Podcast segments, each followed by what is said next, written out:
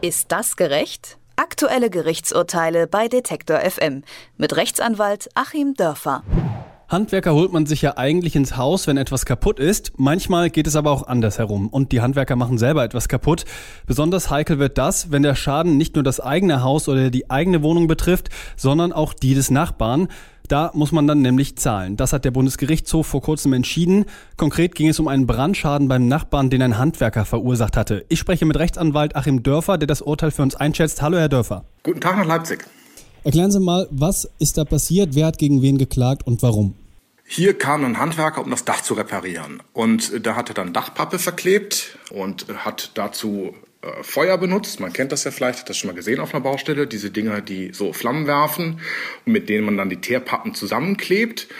Und dabei ähm, hat er dann abends Feierabend gemacht und es war aber noch Glut in der Dachpappe. Die hat sich dann ausgebreitet. Das gesamte Haus ist abgebrannt und der Brand griff dann auch noch auf das Nachbarhaus über, wo ein Schaden von knapp 100.000 Euro entstand. Und jetzt hat der Nachbar seine Versicherung in Anspruch genommen.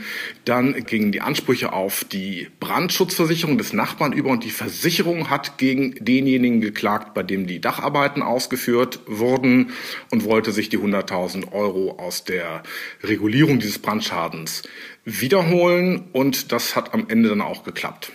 Mit welcher Begründung denn? Der äh, Bundesgerichtshof und auch die vorhergehenden Gerichte haben hier drei Sachen durchgeprüft und äh, insofern ist der Fall auch ganz schön, um mal zu erklären, wann und wie man ja überhaupt für andere haftet. Normalerweise geht mir ja davon aus, ich bin nur für das verantwortlich, was ich äh, selber falsch mache, also dann, wenn ich sozusagen selber das Nachbarhaus anzünde, was ja eher der völlig absurde und schlimme Fall ist. Man haftet aber tatsächlich auch für andere. Man haftet nämlich zum einen für die sogenannten Erfüllungsgehilfen, das ist in vertraglichen Fällen so, wenn ich jemand anderes anderes einsetze, um meine vertraglichen Pflichten zu erbringen und der macht Mist, dann hafte ich auch für dessen Verschulden. Also bei der Inspektion des Autos in der Werkstatt wird das eine Rad nicht richtig angezogen durch meinen Mitarbeiter, wenn mir das Autohaus gehört, das Rad fällt ab, es entsteht ein Schaden. Wenn der Mitarbeiter das fahrlässig gemacht hat, hafte ich genauso, als hätte ich das Rad fahrlässig falsch befestigt. So, zweiter Fall.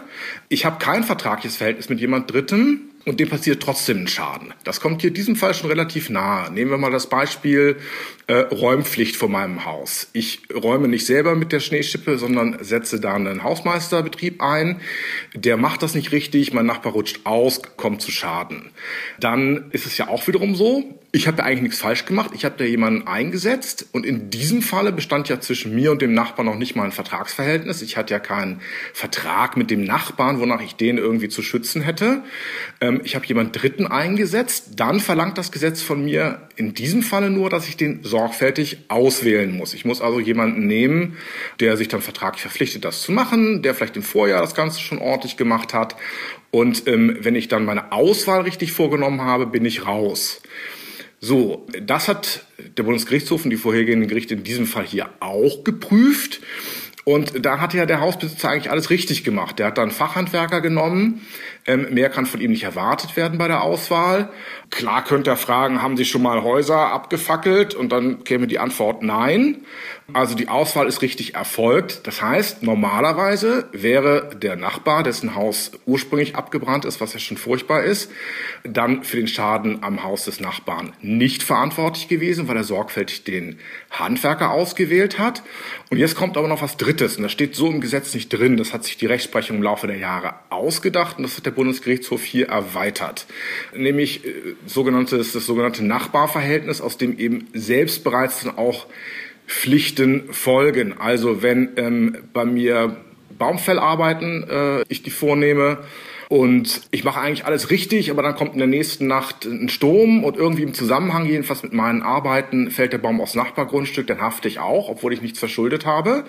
Also rein höhere Gewalt, auf Englisch sagt man da Act of God, das ist noch etwas plastischer. Dafür hafte ich nicht gegenüber meinem Nachbarn. Beispiel, der Blitz schlägt ein, springt aufs Nachbargrundstück über. Aber dort, wo ein Mensch mal irgendwas gemacht hat und dann geht was schief, da, so sagt jetzt der Bundesgerichtshof, erweitern wir das Ganze nochmal und da hafte ich auch ohne Verschulden. Und Rechtsgrundlage ist nicht das Gesetz, sondern Rechtsgrundlage ist allein die Tatsache, dass hier zwei Nachbarn nebeneinander leben.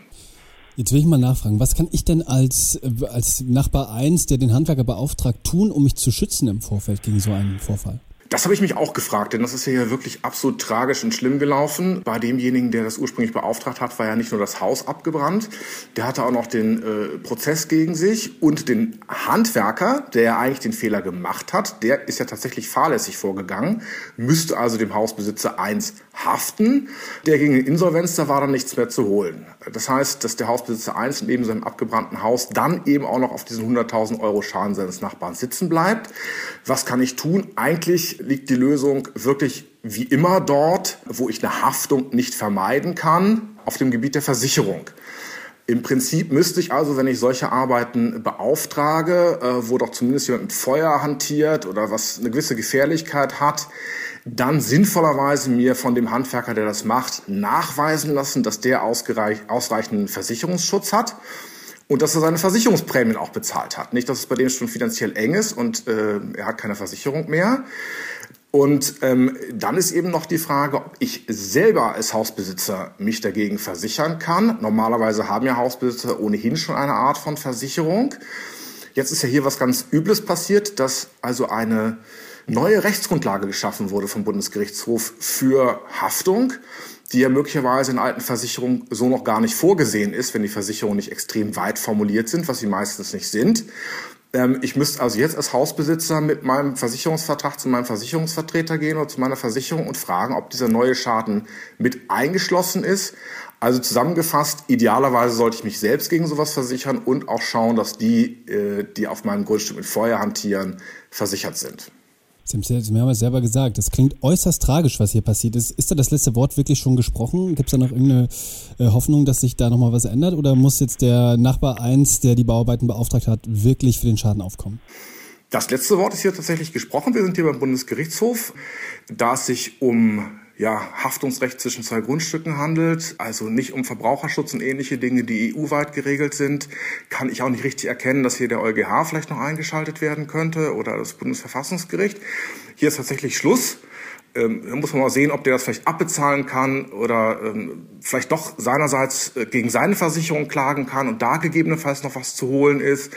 Möglicherweise ist auch beim Versicherungsvertreter was zu holen, wenn man nachweisen kann, äh, dass vielleicht es eine Versicherung am Markt gegeben hätte, die das mit abgedeckt hätte, obwohl das so im Detail damals noch nicht bekannt gewesen ist.